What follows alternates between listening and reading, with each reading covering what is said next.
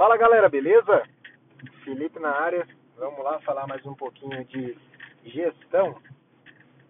Sexta-feira, né, galera? Saindo do trabalho aqui já. E eu quero trazer, compartilhar com vocês uma, uma experiência de hoje, onde em um movimento que a gente está fazendo de capacitação dos funcionários em gerenciamento, né? Criação dos indicadores prioritários da área é, a gente tem mudado um pouquinho da perspectiva da criação de um indicador do modo tradicional. Então, aonde você habitualmente, né, coloca ali a questão de uma dor, de um desejo que você tem latente na sua, no seu setor, na sua área, e a partir daí você cria mecanismos para monitorizar se aquilo vem vindo performando melhor, né? Em um caso que o indicador seja de quanto maior melhor, que seja um faturamento, ou de quanto menor melhor, né, em caso de algum desperdício. E aí nesse sentido a gente habitualmente, né, coloca, poxa, qual que é o meu problema? Ah, meu problema é que eu estou com faturamento atrasado. Então, o que, que vai ser o meu indicador? Nossa, vamos medir então o índice de, de contas que são entregues fora do prazo. Então, qual que vai ser o meu objetivo ali, né? Qual vai ser a minha meta? Ah, minha meta vai ser ter 90% de todas as minhas contas entregues dentro do prazo até janeiro de 2022. Beleza. Esse seria o método tradicional, né? Aí a partir daí você vai fazer a ficha técnica do indicador, né?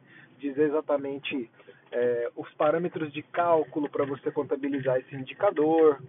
Você vai é, atribuir a questões das dimensões da qualidade desse indicador, então quais são os requisitos do seu cliente enquanto a qualidade da entrega, a quantidade, o tempo dessa entrega, o custo né, disso, a moral, a segurança dos seus funcionários em relação a esse indicador.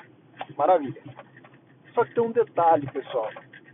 Normalmente, quando você cria essa estrutura e aí você parte para para o plano de ação, as iniciativas estratégicas que vão te levar, que você acredita que vai te levar a atingir esse indicador no ponto da meta que você determinou, é, você cria um, um, plano de monitorização, né, para você acompanhar graficamente isso no gestão à vista.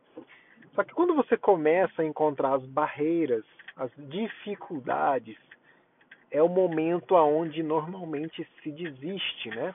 E aí você acaba é, deixando de lado aquilo ali, né? Você tem muita iniciativa e pouca acabativa.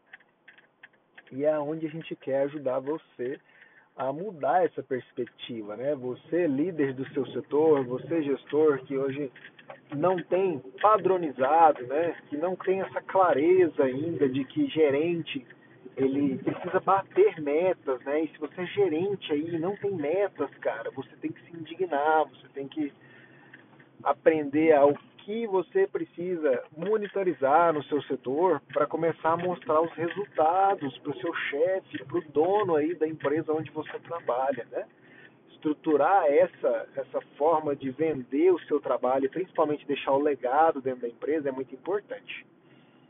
Então, pessoal, vamos lá. Qual que é a dica de hoje? A dica de hoje é não negligenciar os dois pilares iniciais da formação de um indicador e monitoriza monitorização dentro da sua rotina, que é a dor ou o desejo, né, de onde nasceu esse indicador e o objetivo. Porque o objetivo, gente, vou pegar aqui um exemplo para vocês, tá? Vamos supor que a nossa dor seja uma dificuldade em ter clareza de uma informação farmacoterápica de pacientes em terapia, terapia intensiva. Né? O que, que significa isso, Felipe? Significa que eu não estou tendo tempo hábil para analisar todos os, os prontuários dos pacientes para fazer a minha correta análise clínica desse paciente poder cuidar dele da melhor forma possível no seu tratamento clínico. É uma dor, né? E aí qual seria o objetivo? Ah, Felipe, o objetivo é garantir que 100% dos pacientes tenham análise farmacológica é, e a minha meta vai ser de 100% e daqui até seis meses. Então, beleza. Então, a meta do cara tem o objetivo, tem o prazo tem o valor numérico, né? Só que esse objetivo é fraco, né? É, é importante que no objetivo você detalhe exatamente quais os benefícios. Então, meu objetivo é garantir a estrutura farmacológica funcionando, porque isso vai me proporcionar uma efetividade do tratamento clínico desse paciente, uma redução do tempo de internação, uma melhora do quadro do sistema inflamatório desse paciente, uma clareza e um alinhamento de expectativa como um sistema andon de a prova de falhas para o médico intensivista que não enxergou essa possibilidade. Então tudo isso fortalece o seu objetivo e só auxilia na questão do seu indicador, né? E aí, pessoal, a gente entra quase que numa missão do seu setor, porque quando você começa a clusterizar vários objetivos, você vai chegar exatamente na missão do que você faz dentro da empresa e por que você faz essas coisas. E é justamente aí que mora o segredo da transposição das barreiras, das dificuldades, quando você lida com situações que não estão no seu controle quando você lida com a interdepartamentalidade, porque você foca no que é seu para entregar resultado, mas normalmente você desiste quando você esbarra em barreiras de setores que não te ajudam a bater suas metas né, e atingir seus resultados.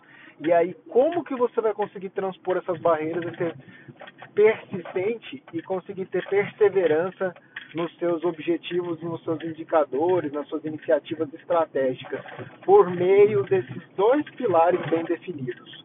Um indicador, uma dor ou desejo muito bem definida e um objetivo muito bem pautado. No porquê você está se mobilizando para fazer tudo isso.